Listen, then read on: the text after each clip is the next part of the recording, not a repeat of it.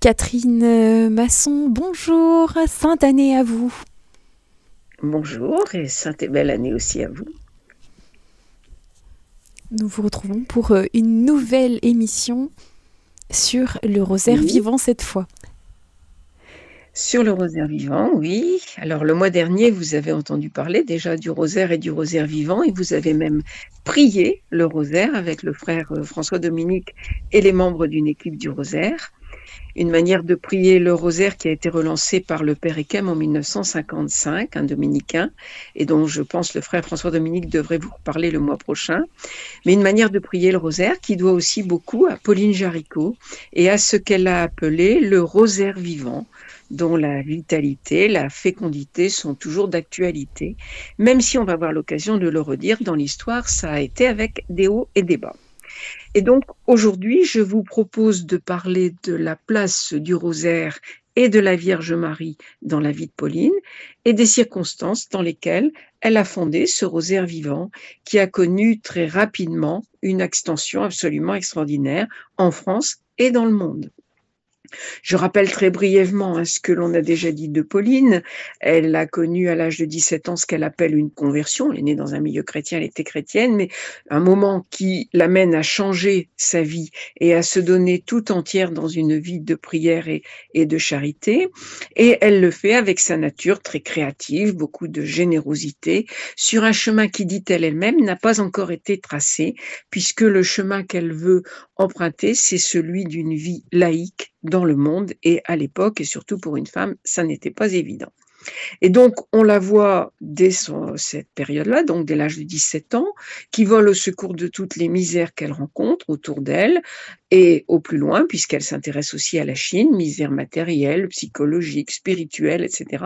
Et c'est dans ce contexte, on l'a vu, qu'elle fonde dans les années 1818-1819, la propagation de la foi, basée sur le sou hebdomadaire qui est collecté de la main à la main, c'est là l'invention de Pauline, dans des dizaines, qui ramasse donc ce sou pour les missions, qui diffuse des informations et qui prie pour les missions lointaines.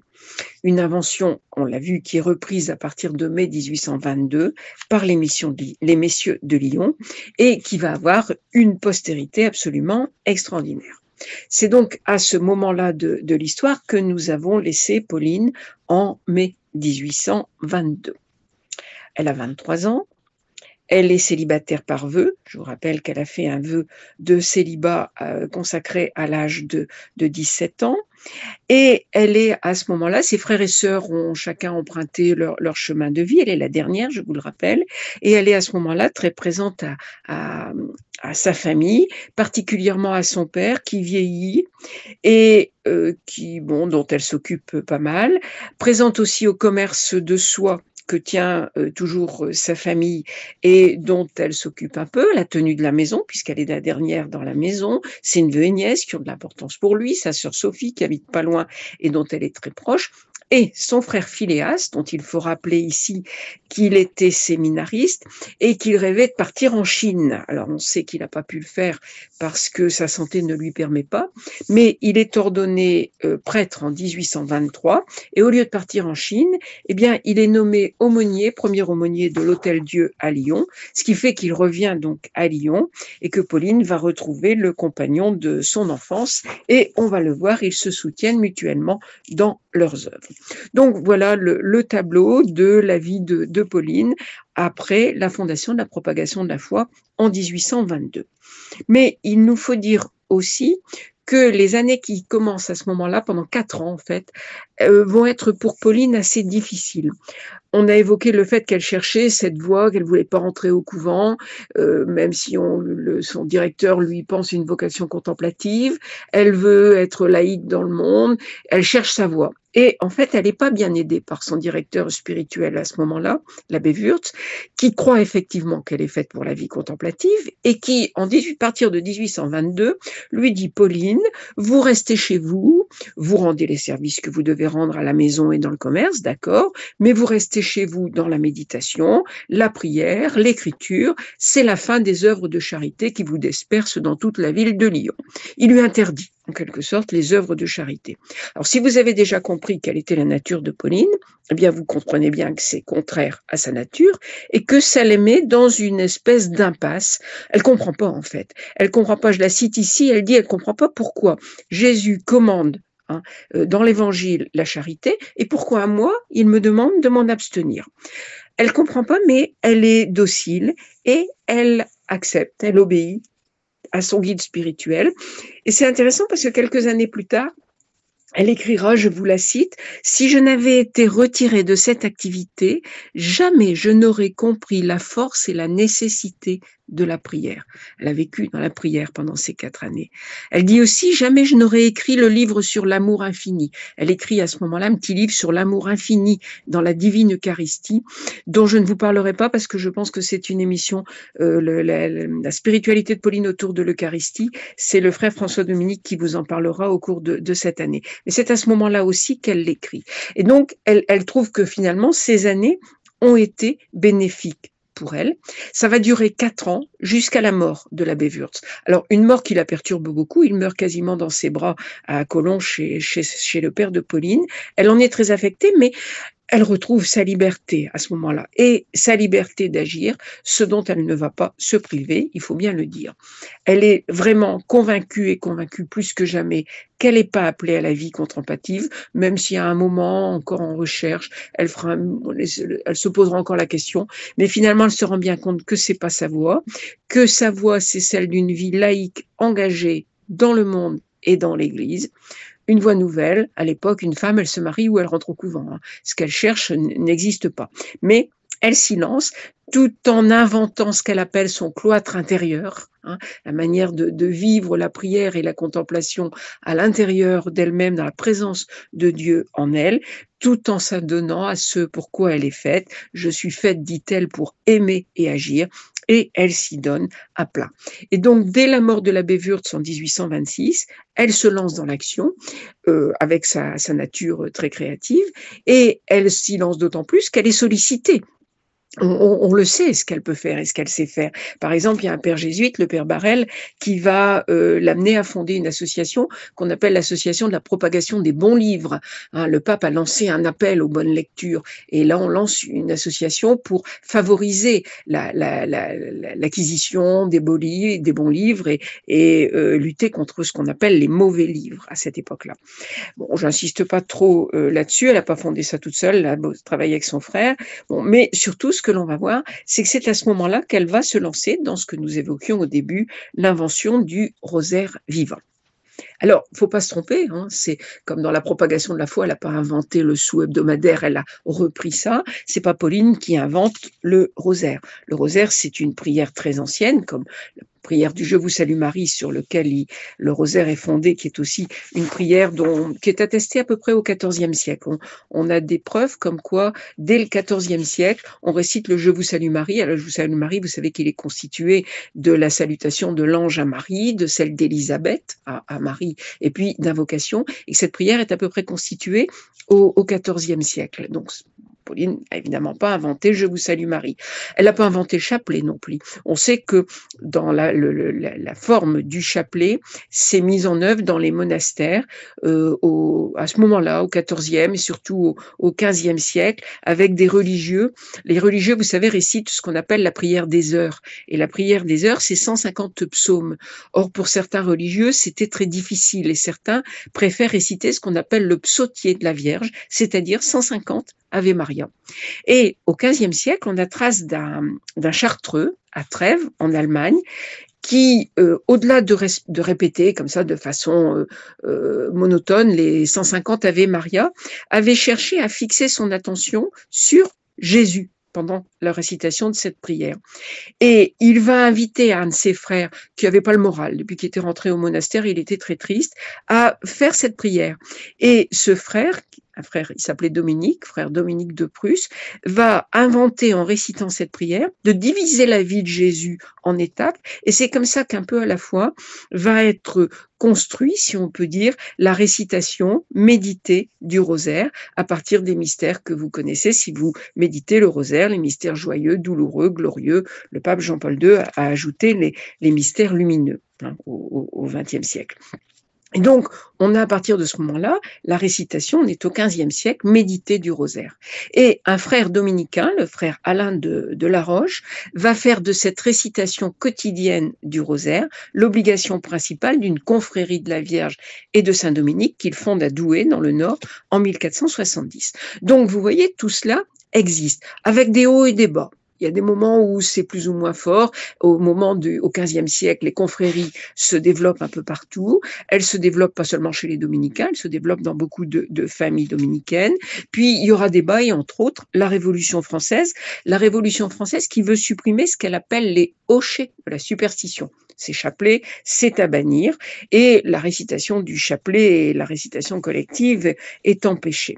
Alors, dans le privé, des gens continuent, des confréries qui existaient vont subsister clandestinement sous la Révolution et elles refont surface au début du XIXe siècle. Et on voit Pauline et son frère participer à l'une de, de ces confréries à Lyon. Pauline qui, dès sa conversion, se tourne vers la Vierge Marie hein, et cherche à ranimer cette dévotion. Mais c'est une dévotion, j'ai entendu que le frère François Dominique vous en parlait la dernière fois, une dévotion qui est pas simple, hein, de réciter les, euh, les 150 AV en méditant, etc. Et Pauline voudrait bien que les gens qui, pour qui c'est difficile, les gens qui n'ont pas le temps après une journée de travail, etc., hein, puissent méditer le rosaire. Et elle va donc, pour ça, inventer Hein, une manière euh, simple, originale, pratique de méditer le rosaire dans le cadre de cette association qu'elle fonde en 1826. Alors, la méthode, et qui contribue au, succès du rosaire vivant, la méthode, c'est comme pour la propagation de la foi.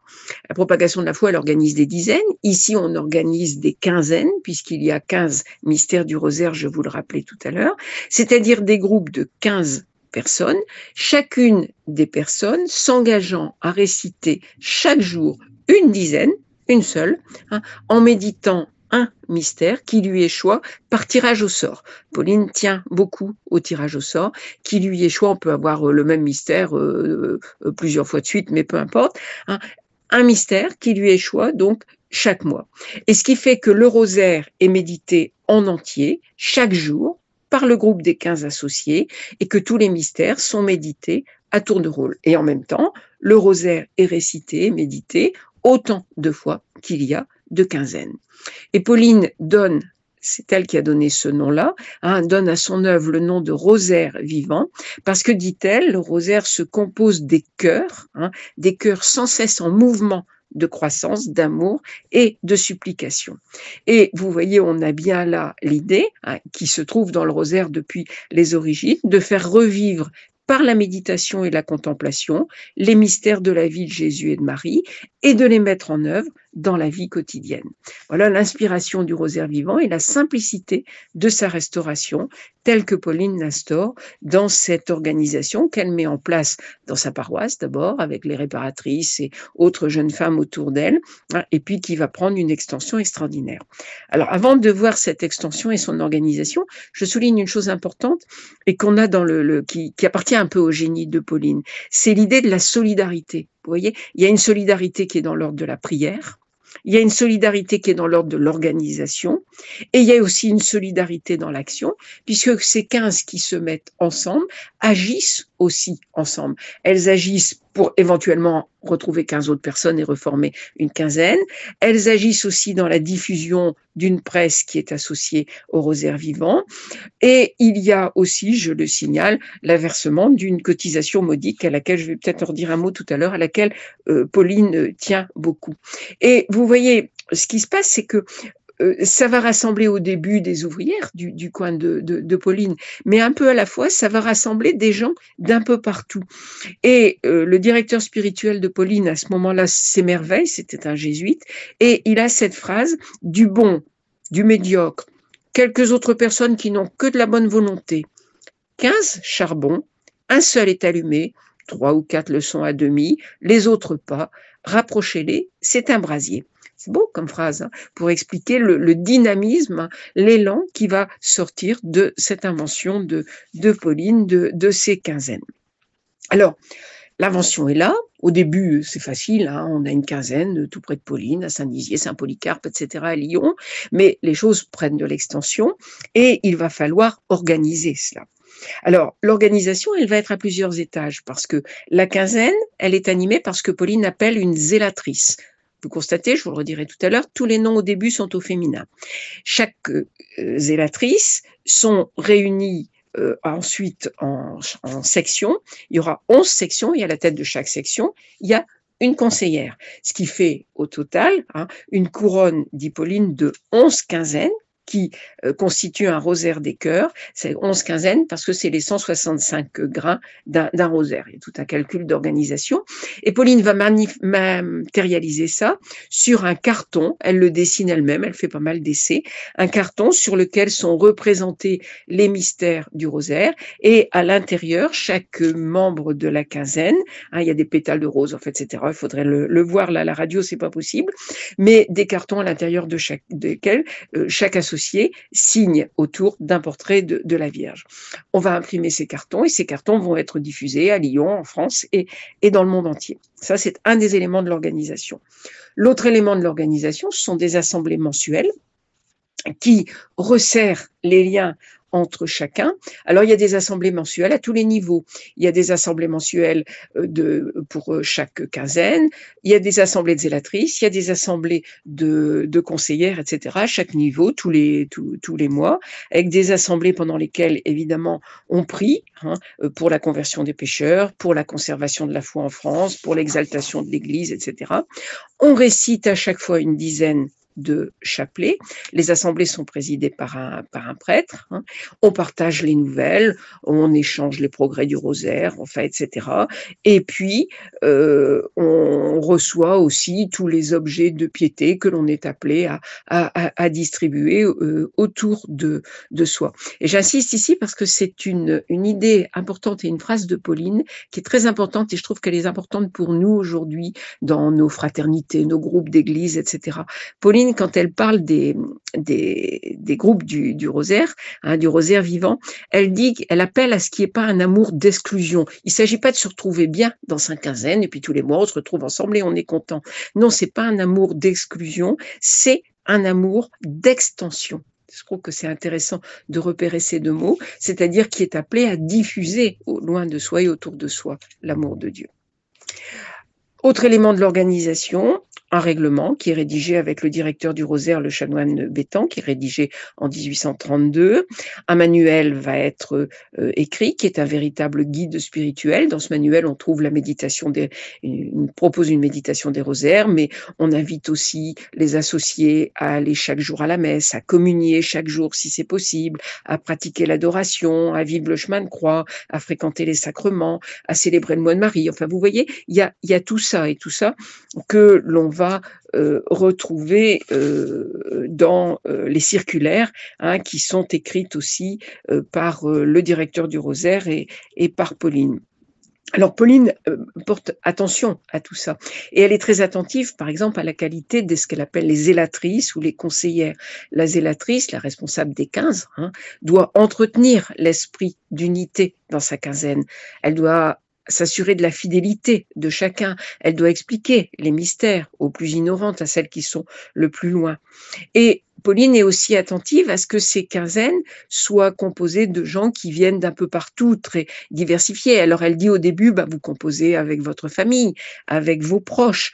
Euh, elle invite aussi à faire des quinzaines communes. Il n'y a pas de raison qu'il y ait que des femmes. Dans vos familles ou dans vos amis, invitez les hommes. Et un peu à la fois, on va avoir de plus en plus d'hommes dans qui vont s'accrocher à cette dévotion. Et le vocabulaire que j'ai dit au féminin tout à l'heure va lui aussi se, se transformer.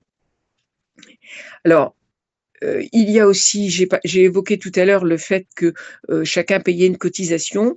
Euh, Pauline y tient, c'est une petite cotisation, 15 sous par an. Pauline y tient parce que la, et elle spiritualise le fait de donner de l'argent. Elle dit ça, ça construit l'unité aussi entre les associés. Et puis en même temps, cet argent est nécessaire parce que il faut faire fonctionner l'association, il faut imprimer les circulaires, diffuser les circulaires, faire les cartons. Bientôt, envoyer tout ça partout en France et à travers le monde.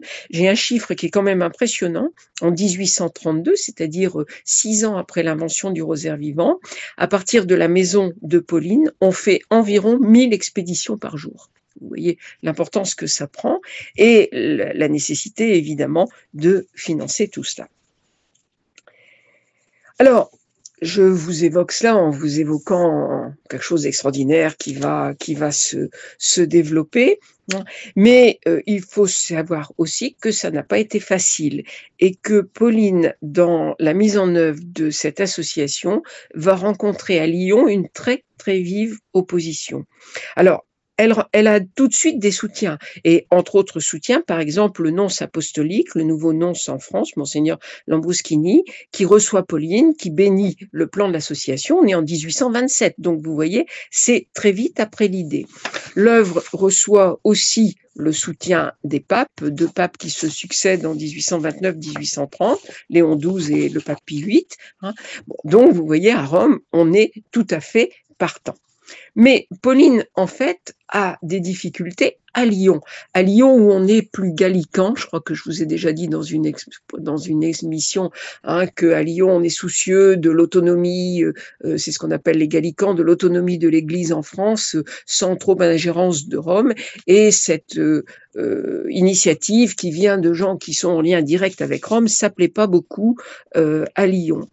Et l'archevêque lui-même hein, n'arrive pas, l'archevêque de, de Lyon, n'arrive pas, il est obligé de passer par ses grands vicaires, il n'arrive pas à donner euh, l'autorisation. Et lorsqu'en 1831, un premier bref du pape Grégoire XVI est envoyé à Lyon pour autoriser le rosaire vivant officiellement. Au début, les autorisations, elles étaient orales.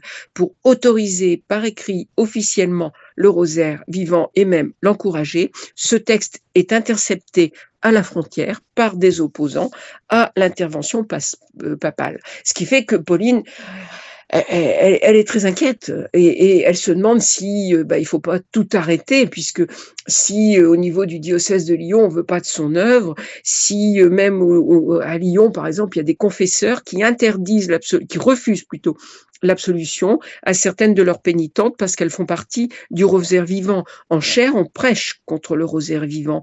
On va même accuser De profiter financièrement de la situation. Elle est obligée de se défendre et de dire que montrer ses comptes, de dire bah vous voyez là les comptes ils sont tout à fait réguliers, euh, je profite de rien, mais on l'accuse d'en profiter et euh, alors qu'en fait elle donne beaucoup d'argent elle-même et sa famille aussi là-dedans. Donc vous voyez, elle elle a en fait beaucoup d'ennuis. Et lorsque le pape, par exemple, en 1832, renvoie, apprend que euh, elle a eu euh, un souci avec le, premier bref qu'il a envoyé, renvoie un autre texte, on avise Pauline pour qu'elle aille le chercher directement à la frontière, pour éviter qu'il soit intercepté une nouvelle fois. Donc vous voyez quand même pas mal d'ennuis, et des ennuis qui lui viennent aussi de la propagation de la foi. Alors là, on a envie de dire que, que c'est un comble presque, parce que euh, la propagation de la foi, à ce moment-là, voit un peu ses ressources diminuer, et dire, ah, mais c'est la faute du rosaire vivant, et c'est la faute du rosaire vivant, et Pauline, elle a copié le modèle euh, de l'organisation des dizaines. On oublie presque que c'est elle qui l'a inventé. Et on lui reproche de s'être emparée du mode de perception du sou à la propagation de la foi. Alors finalement, elle a une rencontre avec euh, euh, le responsable, on se met d'accord et il y aura un lien entre propagation de la foi et, rosaire vivant, d'autant plus que souvent les membres de l'un et, et de l'autre sont les mêmes. Donc vous voyez des difficultés des difficultés qui ne vont pas empêcher toutefois l'essor du rosaire vivant et qui, après ce début euh, très modeste, va prendre un envol absolument euh, extraordinaire partout dans le monde et dans toutes les classes et les catégories de, de la société. J'évoquais tout à l'heure les, les, dames. Bon, et parmi les dames du début, on a les bonnets, les petits, je sais plus comment on les appelle, les bonnets, les petits bonnets, les bonnets blancs, disait Pauline, qui sont les ouvrières, qui sont très à leur aise dans les assemblées avec les grandes dames. Bon, elle le constate. Et puis, euh, bientôt des hommes, des prêtres, des moines, des laïcs, des évêques, enfin, etc. On a plein de monde qui s'associe à, à ce monde, de, à ce mode de prière.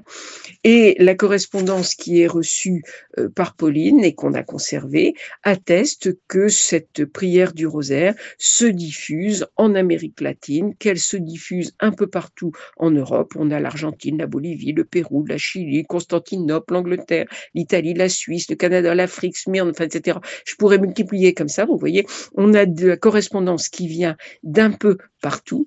Et les cartons dont j'évoquais par exemple tout à l'heure sont imprimés dans toutes les langues qui sont concernées. Et à la mort de Pauline en 1862, on compte en France plus de 2 millions d'associés. C'est énorme. Hein. Quelle association aujourd'hui compterait plus de 2 millions de membres alors que la France à ce moment-là a 36 millions d'habitants Vous voyez l'importance que ça prend et je connais pas, on ne connaît pas le nombre des associés euh, à travers le monde. Et donc, Pauline continue à animer tout cela. Je vous disais tout à l'heure qu'elle écrit des circulaires euh, au début avec le chanoine Bétan, puis quand celui-ci décède en 1843, elle va les écrire toute seule. Elle acquiert une grande autorité spirituelle. Ses écrits sont, lus, sont appréciés. Il y a un prêtre qui compare même les circulaires de Pauline aux lettres de Saint Paul. C'est vous dire quand même l'autorité que cette femme et cette jeune femme acquiert. Voyez et ces lèvres, ces lettres sont des traités, des traités spirituels très très intéressants, où dans lesquels on retrouve évidemment euh, ce qu'elle pense, ce qu'elle dit du rosaire, un autre traité sur Marie par exemple, et aussi on y découvre toute sa spiritualité. Et je la cite ici. Hein, elle dit, elle, traduit son expérience spirituelle et elle dit la méditation des mystères du Saint Rosaire a dégoûté mon esprit de tous les vains raisonnements de la sagesse humaine et m'a convaincu de cette vérité. Le salut de l'univers est uniquement dans la connaissance, dans le souvenir des mystères de la vie et de la mort d'un Dieu fait homme et victime par amour pour l'homme. On peut prendre cette phrase pour nous, hein, si l'on veut redécouvrir la force de, cette prière, hein, une prière qui fait alors des merveilles. Hein, qui correspond en fait euh, à, l'esprit du temps et qui va être effectivement euh, une des œuvres qui compte énormément avec la propagation de la foi dans l'Église euh, du XIXe siècle. Et Pauline hein, y consacre un peu tout son temps pendant environ une quinzaine d'années, secondée par les filles de Marie, Hein, les filles de Marie, qui, qui sont, je vais peut-être vous en dire un petit mot si j'ai le temps, hein, et qui vont euh, euh, se lancer avec elle dans la gestion du, du, rosaire vivant, et tout cela dans la maison qu'elle acquiert sur les pentes de la colline de Fauvière, la maison qu'elle appelle la maison de Lorette, qu'elle achète grâce à la fortune de, sa famille et après la mort, à son héritage après la mort de son père, une maison qui existe toujours et qui a été remise en valeur par les œuvres pontificales missionnaires et qui existe toujours sur les pentes de, de la colline de Fourvière. Et dans cette maison, elle installe, euh, au départ, elle installe, des, je vous ai parlé de son frère tout à l'heure qui est à l'Hôtel Dieu, elle va installer au départ des sœurs hospitalières que son frère a voulu protéger du climat très anticlérical et, difficile de, de, l'Hôtel Dieu. Et euh, Pauline va les accueillir et les recueillir à la mort de, de Phileas. Elle aura un petit peu de mal avec elles parce qu'en fait, elles sont faites pour soigner des malades et pas pour s'occuper du rosaire vivant. Mais elles font partie au début de ces filles que Pauline cherche à rassembler euh, autour d'elle sur un mode nouveau de, de, vie euh, laïque qu'elle a un peu de mal à organiser, il faut bien le dire. Voilà, nous nous retrouvons donc euh, avec Pauline dans cette grande maison qu'elle a achetée sur la colline de Fourvière, avec ses filles de Marie, dont je vous ai dit qu'elle avait un petit peu de mal à trouver l'organisation, mais euh, pendant quelques années, ça va quand même bien se passer avec un certain nombre d'entre elles qu'elle essaye de former euh, à, un peu à la vocation qui est la sienne, hein, celle de, de, de, de l'action dans la prière et de la prière dans l'action. Et euh, à une vie qui est à la fois une, une vie euh, active et, et, contemplative. Et donc, euh, bah, tout va bien, hein, tout semble au moins aller bien, et Pauline continue, parce qu'elle ne s'arrête pas là, à avoir quantité de projets et à ruminer des projets. beaucoup resteront au stade de généreux projets et n'arriveront pas le jour. Il y en a un sur le, dont on reparlera, qui est son projet d'œuvre des ouvriers, et qu'elle rumine pendant longtemps. Mais donc, pendant des années, donc 1830, 1830 jusqu'à 1845, où tout semble aller bien pour elle, même si ces années sont marqués par, on peut dire, aller au sommet de sa gloire à ce moment-là, sont marqués par un certain nombre de difficultés et pas des petites difficultés. Et c'est intéressant au, terme de cette rencontre sur le rosaire vivant de euh, pouvoir euh, évoquer quelques-unes de ces grosses difficultés des années 1830. D'abord des deuils qui atteignent euh, sa famille, hein, son père par exemple, mais avant son père parce qu'il décède en 1800, elle, pour l'instant elle le soigne, il est malade, il perd un peu la tête, elle le retrouve souvent euh, à Collonges et donc elle a quelques grosses difficultés euh, euh, à le soigner et à s'occuper de lui jusque 1834. entre deux, elle perd l'une de ses sœurs, Laurence, qui décède en 1829, le jour de ses 37 ans, alors qu'elle a six enfants. Et elle perd son compagnon de toujours, hein, son frère Phileas, qui meurt en 1830 alors qu'il venait d'avoir 33 ans. Vous voyez donc les deuils qui s'accumulent euh, autour d'elle. La maladie aussi. Pauline a été malade toute sa vie hein, et euh, en 1831, donc je vous évoquais tout à l'heure 1832, etc., en disant que tout ça va très bien. Oui, mais en 1831, elle est malade, elle est mourante en fait. Hein. Et euh, ces médecins ne peuvent même pas imaginer qu'elle puisse continuer son existence. Il y a un médecin à chaque fois qu'il va la voir en entrant dans la maison, il demande si elle n'est pas déjà morte. Bon, donc vous voyez la confiance qu'il pouvait avoir dans sa survie. Et le chanoine Béton, vous évoquez tout à l'heure, qui est directeur du Rosaire, un jour il vient la voir et puis il se retourne, Pauline n'est pas encore à Fourbière, à Lorette à ce moment-là, il se retourne vers la Vierge Fourvière et il dit, Bonne mère, puisque c'est demain le jour de votre triomphe, je vous prie ou d'emmener avec vous votre fille ou de la guérir, mais de ne plus la laisser souffrir. Il dit à Pauline la prière qu'il vient de faire, et Pauline, en l'espace de huit jours, retrouve la santé, se précipite à Fourvière, vous imaginez bien, pour rendre grâce. Donc, une première guérison étonnante, sinon euh, miraculeuse, en juin 1831. Autre épreuve que connaît Pauline et pas des moines dans ces années 1830, ce sont les journées révolutionnaires à Lyon. Alors, on va pas faire le récit de, ces journées qui sont très importantes, mais il y en a plusieurs.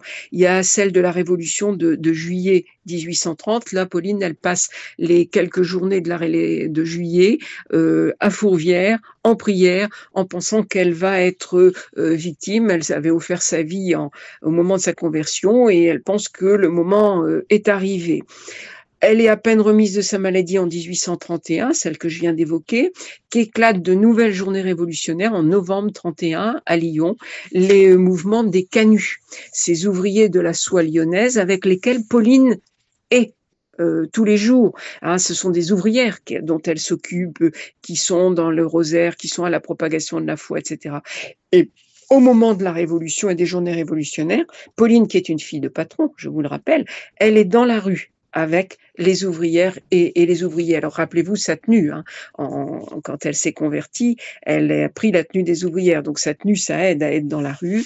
On pense qu'à ce moment-là, elle distribue des chapelets, des médailles, etc. Elle distribue ça aux ouvriers en révolte et aux soldats qui sont envoyés contre eux aussi. On a un moment là très très important et entre autres des médailles dites euh, la médaille de Marie conçue sans péché, euh, qui a c'est pas la médaille miraculeuse de Catherine Labroubet, euh, Labouré et de et de la rue du Bac, mais c'est un peu la même chose quelque part et ça a précédé, mais même si ça a eu moins de succès par la suite, la, médaille miraculeuse. Et quelques années plus tard, on est trois ans plus tard, en avril 1834, nouvelle révolte des canuts à, à Lyon. Et cette fois-ci, Pauline, elle est dans sa maison, à Lorette. Et dans la révolte, des coups de canon sont échangés entre les ouvriers révoltés en bas de la colline de Fourvière et les soldats qui sont en haut. Ce qui fait que la maison de Pauline, elle est prise entre deux feux et que ça devient très dangereux. Il y a même un, coup qui fait euh, voler euh, quelques carreaux. Et on descend et on se réfugie dans euh, la cave de la maison du jardinier à côté. Pauline est alitée, elle peut même pas se lever. On la transporte sur son matelas. Elle a pris le tabernacle qu'elle a l'autorisation d'avoir dans, sa maison de, de Lorette. Elle l'a pris. Hein. elle le descend dans cette cave avec ça serré dans ses bras. Et là encore, une fois, elle offre sa vie en pensant aussi qu'elle va euh, mourir dans ces événements. Quelques jours plus tard, toutefois, ils peuvent sortir et c'est après donc ils retrouvent la maison qui n'a pas été trop abîmée, mais c'est peu après aussi qu'elle apprend la, la, mort de son père. Et donc vous voyez une année 1834 qui est aussi une année très très difficile. Et quand Pauline ressort de la, en avril 1834, on est encore avant la mort de son père, mais quand elle ressort donc de cette cave où ils ont passé quatre ou cinq jours, elle est toujours aussi malade, elle va pas plus mal, mais elle ne va pas mieux, et sa santé reste dramatique pendant tous les mois qui suivent et au-delà de la mort de son père. Et lorsque lui, celui-ci meurt, elle va connaître un tout petit moment de répit et qui va lui permettre, puisqu'elle a pu la charge de son père, parce qu'elle avait ça aussi au milieu de, tous ces événements et de sa maladie, de réaliser un rêve qu'elle a depuis longtemps, le rêve euh, de faire un pèlerinage à Sainte-Philomène. Alors je pense qu'on n'a pas le temps ici d'évoquer euh, l'histoire de Sainte-Philomène, mais euh, elle, elle, se sent mieux après une neuvaine à Sainte-Philomène. Et donc elle se dit, bon allez, j'y vais. Et le pèlerinage pèlerinage à Sainte-Philomène, c'est près de Naples, à Mugnano. Et donc, elle rêve de partir. Elle demande à son médecin, alors elle cache un peu ses projets. Elle demande à son médecin si elle peut aller à Paray-le-Monial. Le médecin lui dit, de toute façon, vous devriez être morte. Alors, puisque vous devriez être morte, je peux vous laisser partir, rien ne vous en empêchera. Donc, elle va à Paray-le-Monial. Puis, de Paray-le-Monial, elle part en Italie, à Rome. Et là, elle, euh, alors, vous, imaginez un peu les affres de ses amis qui la transportent hein, euh, dans une chaise à porteur euh, à toutes les étapes, on croit qu'elle va mourir, mais donc elle va à Rome. À Rome, le pape vient la voir à la Trinité des Monts. Elle est trop faible pour pouvoir aller euh, au Vatican, euh, enfin voir le pape lui-même. Et puis elle se rend à Mugnano, où lors des vêpres de Sainte Philomène, en août 1835, elle ressent quelque chose de mystérieux dans son corps et elle découvre qu'elle est guérie. Et elle, qui ne pouvait plus marcher depuis plusieurs mois, hein, elle redescend le lendemain de sa chambre euh, pour aller euh, célébrer la messe à, l'église de, de Mugnano.